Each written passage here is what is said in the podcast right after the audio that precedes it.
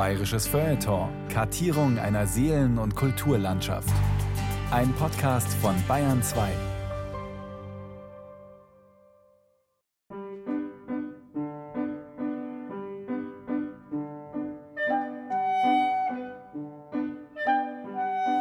Innsbruck im Jahr 1870. Die Touristin aus dem badischen Freiburg starrt auf ein Gemälde, das in einem Schaufenster ausgestellt ist. Es zeigt eine junge Frau im Hochgebirge. Angeseilt steht sie auf einem kaum fußbreiten Felsvorsprung und nimmt einen jungen Raubvogel aus seinem Nest. Wilhelmine von Hillern ist wie gebannt. Was, wenn. Was, wenn der Knoten des Seiles aufging? oder wenn sie sich beim Heraufziehen an einem unbemerkten Vorsprung den Schädel einstieß. Dieses Bauernmädel muss ein Teufelskerl sein. Was für eine Frauengestalt, was für ein Thema. Wilhelmine von Hillern, die Gattin eines Juristen und Mutter dreier Töchter, schreibt Romane für die Zeitschrift Gartenlaube. Sentimentale Fortsetzungsgeschichten nach dem Motto Graf Egon warf sich vor ihr auf die Knie. Umso genauer mustert die 34-Jährige jetzt die Mimik der verwegenen Tirolerin auf dem Bild. Ob sie zu tiefer, echter Liebe fähig wäre? Und siehe da. Über das wilde, trotzige Gesicht verbreitete sich der rosige Widerschein eines warm aufwallenden Gefühls. Vortrefflich. So ließ sich aus der alpinen Szene mit etwas Geschick eine lebenswahre Erzählung stricken. Wilhelmine von Hillern rückt sich den Hut zurecht und wendet sich zum Gehen. An die Arbeit.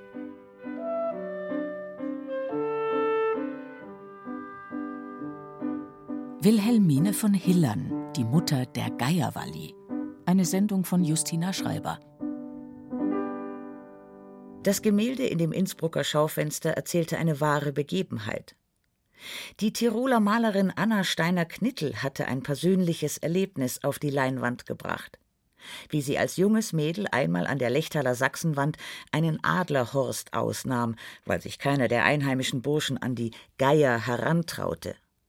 So nennen die Tiroler bis heute alle Greifvögel, auch die Adler, erklärt die Historikerin Katharina Waldhauser. Der Begriff Geier ist da eher etwas Allgemeines für alles Große, was da am Himmelszelt umeinander fliegt. Ob das jetzt tatsächlich ein Geier ist oder ein Adler, ist in dem Fall egal. Von der Bezeichnung her meine ich jetzt. Im Tirolerischen wird das ziemlich gleichwertig benutzt. Und im Fall der beherzten Anna Knittel, die da oben in schwindelnder Höhe entschlossen ein Vogeljunges in ihren Sack packte, war es ganz gewiss ein Adlernest. Weil der Grundgedanke, warum man eine Wand runtersteigt und ein Adlernest zerstört, ist ja der, dass der Adler die Viecher, die auf der Alm sind, frisst oder angreift. Gerade so kleine Schafin zum Beispiel. Und das macht ja Geier nicht. Geier frisst ja nur was, was eh schon tot ist. Wie auch immer. Wilhelmine von Hillern, die Freiburger Touristin mit der auffälligen Löckchenfrisur, fühlte sich von Anna Knittels Gemälde inspiriert. Sie nahm Kontakt zu der Künstlerin auf, um sich deren Geschichte anzuhören, wie sie das Geiernest ausnahm, wie sie in München Malerei studiert und gegen den Willen des Vaters einen Innsbrucker Gipsformer geheiratet hatte. Eine selbstbewusste Frau. Aber die Schriftstellerin, die mit ihrem eigenen Schicksal haderte, wollte mehr und anderes erzählen, existenzielleres. Im Gefühlsleben ihrer literarischen Figur sollten Naturgewalten toben, ungezügelt und roh sollte es sein, ihr Kind der Berge und des ewigen Eises, dem sie dann den Namen Geierwalli gab. Ich weiß jetzt nicht, ob sie sich dessen bewusst war, dass dieses Viech, was die Geierwalli aus der Wand holt, ein Adler war oder ob sie einfach nur diesen Begriff Geier bewusst oder unbewusst übernommen hat. Keine Ahnung, aber es war ein Adler. Aber Wilhelmine von Hillern war ja keine Einheimische, sondern eine Fremde, Städterin und Romanautorin noch dazu. Sie interessierte sich vorrangig für weibliche Seelennöte und nicht für die Sorgen von Bauern. Deswegen macht es mehr Sinn, dass die Geierwalli eigentlich eine Adlerwalli ist. Aber Adler hört sich schon wieder so fein an. Geierwalli ist wild und rebellisch. Wer kennt sie nicht? Die Geierwalli und ihren Ruf wie Donnerhall. Schrankenlos war ihr Mut und ihre Kraft, als hätte sie Adlersfittiche.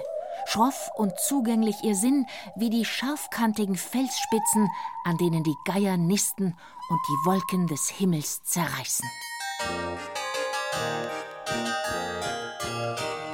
Das Heimatdrama um die kaum bezwingbare Bauerndirn Walburga Stromminger, die den starken Bären Josef lange Zeit vergeblich liebt, hat heute fast schon Kultcharakter. Als Wilhelmine von Hillern ihren Roman 1875 zunächst in Fortsetzungen, dann in Buchform veröffentlichte, schlug er bei den Leserinnen ein wie Wallis Faust ins Brustbein der Burschen. Von den eher heimlichen männlichen Lesern lieber zu schweigen. Keiner hat die Schneid, dass er ihr einmal an Meister zeigen tät. Allein schon dieser urwüchsige Dialekt, den die Hillern ihren Tirolern in den Mund legte, etwa dem schmucken Gemsenjäger, der zwischen Faszination und Abwehr schwankt. Spröd sei sie wie a wilde Katz und so stark, dass die Burm behaupten, s können sie keiner zwinge. Wenn ihr einer znah kommt, schlagt's ihn nieder.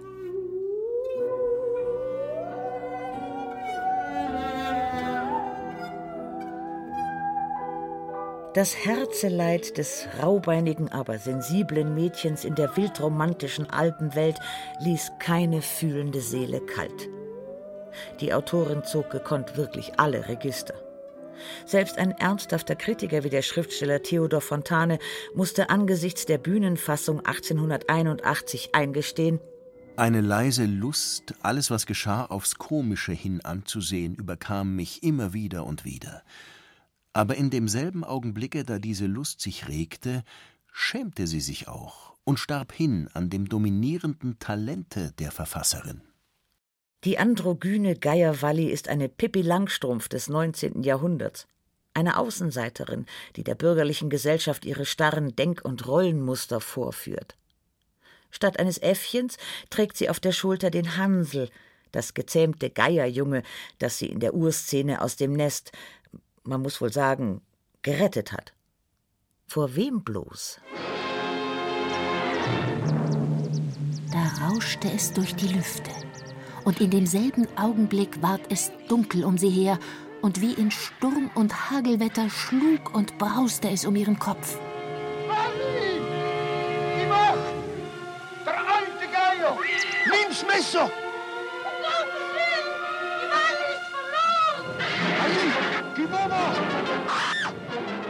In der Verfilmung von 1940 kämpft Heidemarie Hataya in der Rolle der Walli Stromminger ganze zwei Minuten lang mit dem alten Geier, äh, Adler. Mit Erfolg. Ja, sie hat ihn heraufgeholt aus dem Nest den jungen Geiern. Lebendig. Ja, mein Walli. Eigentlich geht es darum, ein Greifvogelnest auszuheben, also die Brut zu vernichten, um andere Tiere, etwa Schafe, zu schützen. Aber schon das Selbstbildnis der Tirolerin Anna Knittel legt die Vermutung nahe, dass ihre Sorge vor allem dem scheinbar verwaisten Vogelbaby galt. Fühlte sich Wilhelmine von Hillern deshalb wie vom Blitz getroffen, als sie in Innsbruck vor dem Gemälde stand? Weil es sie an ihr ganz persönliches Trauma erinnerte? Möglich wär's, meint Katharina Waldhauser. Sie verwurstet schon sehr viel von ihrem eigenen Seelenleben in ihren Büchern. Wilhelmine von Hillern wurde am 11. März 1836 in München in die Welt des Theaters hineingeboren. In die Welt tränenreicher Dramen und effektvoller Lustspiele. Minna, wie man das Mädchen rief, war die Tochter der Charlotte Birch Pfeiffer. Heute ist die erfolgreiche Schauspielerin und Dramatikerin vergessen. Damals stellte Mutter Birch eine Institution dar. Nicht nur, dass sie im Laufe ihres Bühnenlebens in allen denkbaren Frauenrollen auftrat, wichtiger noch, sie verfasste und verkaufte ein triviales Bühnenstück nach dem nächsten.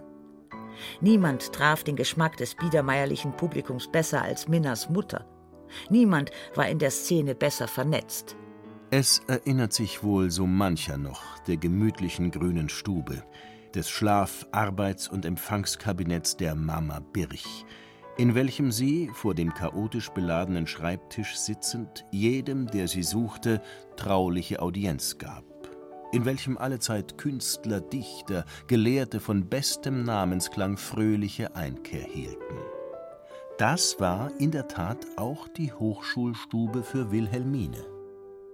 Der Freund der Familie nennt Wilhelmine, die keine Schule besuchte, ein heiß temperiertes Kind. Oft zornig, unbeherrscht und impulsiv, ersetzte sie durch die Glut des Temperaments, was ihr an Schönheit fehlte.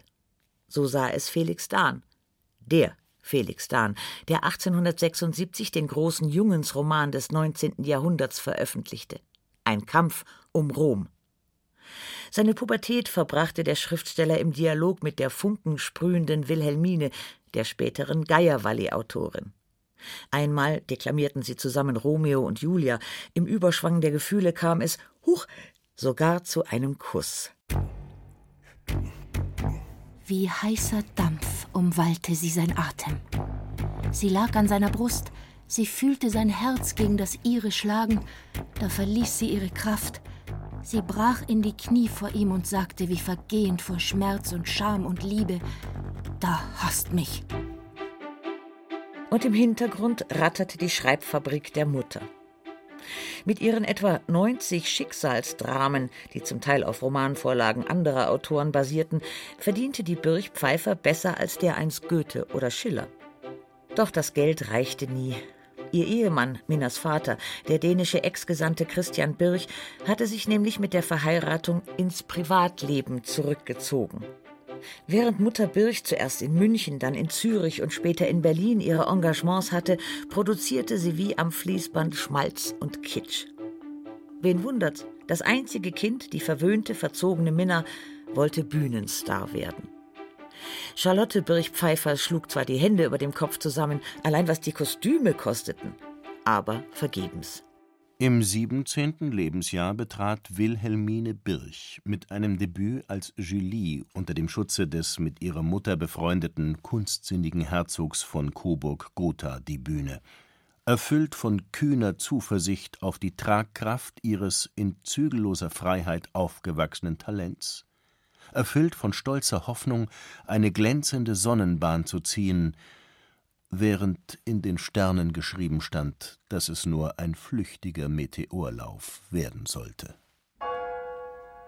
Es kam, wie es kommen musste. Wer will es Hermann von Hillern verdenken, dem fast 20 Jahre älteren kunstsinnigen Hofgerichtsrat? Da stand in Mannheim diese junge Schauspielerin vor ihm, glühend schwarze Augen in bleichem Gesicht die Tochter der berühmten Birch. So schlank und doch so fest und stolz gebaut, dass die hochgewölbte Brust fast das knappe Mieder sprengte. Wilhelmine Birch und Hermann von Hillern heirateten überstürzt, aber viel zu spät. Sie war bereits im fünften Monat schwanger. Zum Entsetzen der Mutter, die nun eine schmierenhafte Inszenierung erfand, um die Ehre aller Beteiligten zu retten. Weder die leicht verpeilte Wilhelmine noch der überrumpelte von Hillern schafften es, sich zur Wehr zu setzen. Mama Birch nahm alle Fäden in die Hand. Ihre Tochter verschwand von der Bildfläche und schenkte termingerecht am 27. Dezember 1857 bei einer Berliner Engelmacherin einem gesunden Buben das Leben. Man überließ ihn der Hebamme, die versprach, das Baby klein und mager zu halten, damit es der Öffentlichkeit später als Frühgeburt präsentiert werden konnte. Der unterernährte Säugling starb nach 13 Tagen. Man kann sich das gar nicht vorstellen. Also ich will es mir auch gar nicht vorstellen, das Kind verhungern zu lassen, weil es vorehelich gezeugt ist. Doch das Drama ging noch weiter, wie sich mit Hilfe des Briefwechsels zwischen Mutter, Tochter und Schwiegersohn rekonstruieren lässt. Erst 1985 hat eine Theaterwissenschaftlerin die ganze Tragödie ausgegraben. Kurz nach der Geburt trat Wilhelmine wieder im Salon der Mutter auf, als falsche Schwangere mit wachsendem Bauch, obwohl ihr Kind tot war. Obwohl sie die sündhafte Komödie die sündhafte Komödie aus tiefstem Herzen verachtete. Die 21-Jährige sah keinen Ausweg. Wie von der Mutter geplant, behauptete Wilhelmine von Hillern dann Ende Januar 1858, sie hätte ein nicht lebensfähiges Frühchen zur Welt gebracht. Erst jetzt konnte der Vorhang fallen. Wie sich die junge Frau in diesem schrecklichen Wintermonat gefühlt haben muss, lässt sich nur ahnen. Vielleicht hat sie Depressionen gehabt, vielleicht wollte sie sich umbringen, das weiß man alles nicht. Wenn man sein Kind verhungern lässt, ist das ja mal naheliegend.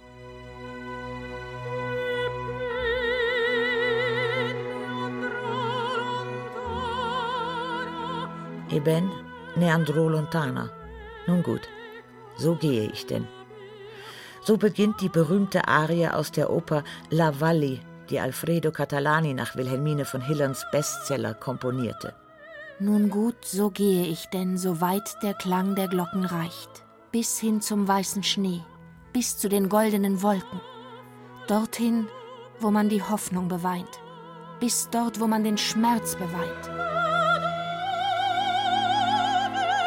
Die Geierwalli geht, verbannt aus dem elterlichen Haus, in einer Almhütte am Rand des Gletschers fast zugrunde. Wilhelmine von Hillern wählte den Schreibtisch als Rückzugsort. 1863, nach der Geburt der dritten Tochter, bat die junge Frau den Gatten, von nun an ein Bordell zu besuchen, damit sie sich von Schwangerschaften unbehelligt voll und ganz ihren Herzschmerzromanen widmen konnte. Ich werde gehen, Alleine und weit weg, bis hin zum weißen Schnee werde ich gehen.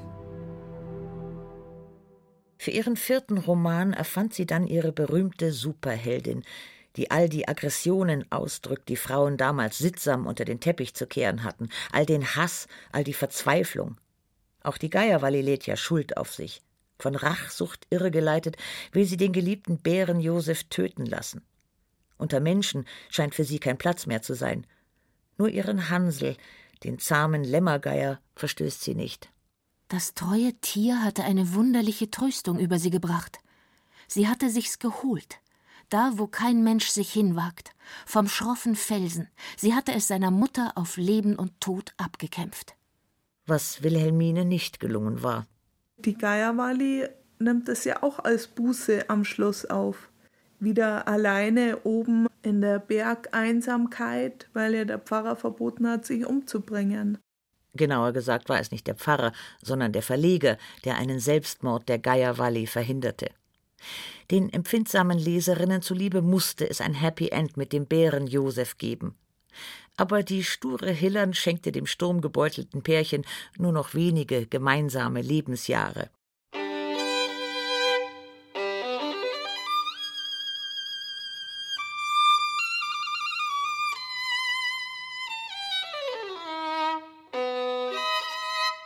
Starke Augenbrauen, ein kräftiger Mund, kein Lächeln.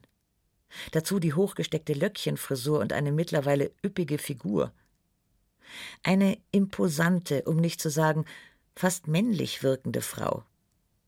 Katharina Waldhauser blickt auf einen Stich, der die etwa 40-jährige Bestseller-Autorin zeigt. Der wird ja geschönt sein, ja, schätze ich mal, aber auch der ist schon sehr herb. Trotz des Erfolgs schwankten Wilhelmine von Hillerns Stimmungen immer noch beträchtlich, von himmelhoch jauchzend bis zu Tode betrübt, wie Zeitgenossen erzählen. Als sie 1880 mit ihren drei halbwüchsigen Töchtern erstmals nach Oberammergau kam, war sie in keiner guten Verfassung. Der alte Ehemann saß zu Hause in Freiburg im Rollstuhl, sie selbst laborierte an den Folgen eines Reitunfalls. Umso empfänglicher zeigte sie sich für das Passionsspiel. Die fantasievolle und ungewöhnlich begeisterungsfähige Frau war durch Josef Meyers Christus zutiefst beeindruckt. Der Ortschronist konnte sich rückblickend allerdings eine spitze Bemerkung nicht verkneifen. An ihr bewies sich wieder einmal, dass übersteigerte Zuneigung oft das Gegenteil zu erzeugen pflegt. Wilhelmine von Hillern verliebte sich knall auf Fall in Oberammergau in die Gegend, die Passion und vermutlich auch ein bisschen in den Christusdarsteller Josef Meyer. Kaum starb im Winter 1882 ihr Mann, zog die Witwe hierher. Es war der Beginn einer schwierigen Beziehung. Ihre heftige Zuneigung für Oberammergau hatte durchaus auch positive Folgen. meint Katharina Waldhauser versöhnlich. Die Historikerin leitet das Gemeindearchiv. Sie hat uns in ihren Büchern erwähnt. Sie hat uns überall erwähnt, wo sie umeinander war. Wenn die Hillern nur nicht bei allem, was sie tat, so maßlos übertrieben hätte. Das Hauptprodukt ihrer nun stark religiös gefärbten Gefühle war der 1890 veröffentlichte Roman Am Kreuz. Er handelt von einer schönen Gräfin, die von der Oberammergauer Passion derartig ergriffen wird, dass sie den Christusdarsteller zur Ehe verführt. Der einfache, aber edle Mann hat unter dem flatterhaften Dünkel seiner Frau schwer zu leiden. Von ihr vernachlässigt stirbt auch noch das gemeinsame Kind. Zu guter Letzt, als Krönung des blasphemischen Gartenlaubenkitsches, findet die Versöhnung des ungleichen Paares mitten im Passionsspiel auf der Bühne statt. Puh. Ja. braucht man schon einen guten Humor. Für die Oberammergauer kam damals erschwerend hinzu, dass Wilhelmine von Hillern den Impuls verspürte, der Passion ein weiblicheres Gesicht zu geben. Da sie Gott und die Welt kannte und alle Hebel in Bewegung setzte, schwebte kurzzeitig die Gefahr über dem Ort, dass es hier von nun an alle zehn Jahre nicht mehr um das Leiden Christi ging, sondern um die reuige Büßerin Maria Magdalena. Was für eine Zumutung weil sie ist ja eine Frau und dann noch dazu auch noch evangelisch. Und dann hat es so ein bisschen hin und her gegeben. Also in den äh, Gemeinderatsprotokollen ist es nur sehr, sehr, sehr reserviert drüber, ja, tschack, abgeschlagen. Einstimmig verbat sich das Dorf jegliche fremde Einmischung. Doch es geschah auch Erfreuliches. Wilhelmines Tochter Hermine konnte das Herz des acht Jahre jüngeren Kunstmalers Michael Zeno Diemer gewinnen und in eine echte Oberammergauer Familie einheiraten. Die Mutter tat sich mit der Integration schwerer, zumal ihr Motto lautete Eine Frau von Hillern wohnt in keinem Bauernhaus. Das Schlössel, das sich Wilhelmine von Hillern 1886 am Ortsrand errichten ließ, hatte 14 Zimmer, einen Speisenaufzug und einen Springbrunnen im Garten. Der Schwiegersohn schimpfte, es sei so kitschig wie unpraktisch. Aber immerhin, der Petrus-Darsteller sah als Hausmeister nach dem Rechten. Und im von Hillernschen Teesalon kamen zutrauliche Einheimische mit illustren Fremden zusammen um die spirituellen Fragen zu diskutieren, die das Herz der Gastgeberin mehr und mehr bedrängten. Wie sie die Geierwalli geschrieben hat, da war sie noch relativ geerdet, wenn ich das jetzt mal so weltlich, flapsig, wie auch immer sagen darf, aber so ab 1900 wird sie schon unglaublich dramatisch und sehr, sehr fanatisch religiös. 1904 trat die fast 70-jährige Schriftstellerin in Kloster Ettal zum katholischen Glauben über. Ein paar Jahre hielt sie es noch in Oberammergau aus, dann verkaufte sie das Hillernschlösschen. Ich weiß nicht, ob sie ein bisschen beleidigt war wegen der Passion. Sie erwarb in Tutzing eine Villa, zog dann aber auf Einladung des Grafen von Kramer-Klett nach Hohenaschau im Chiemgau, wo sie 1916 80-jährig starb. Hermine Diemer sorgte dafür, dass ihre Mutter 1920 auf dem Oberammergauer Friedhof eine prominente Grabstelle erhielt. Das Steinrelief zeigt, wie kann es anders sein, eine kniende Büßerin, die Christus den Kelch des Glaubens reicht. Wilhelmine von Hillern hätte es sicher gefallen.